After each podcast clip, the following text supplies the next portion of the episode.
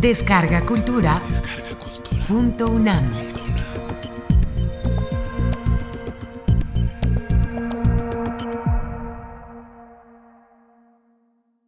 Soneto número 2.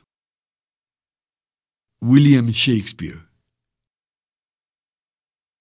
Cuando cuarenta inviernos te dobleguen, caben hondas trincheras en tu frente, tu altiva juventud, que hoy todos quieren, será cual hierba seca, inconsecuente.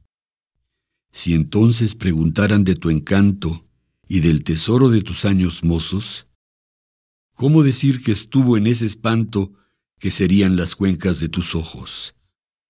Cuánto mejor cabría contestar, este niño tan bello que cobijo os dará idea. No es por azar la hechura de su rostro, es mi hijo. Esto sería viejo reverdecer. Sería sangre y alma renacer.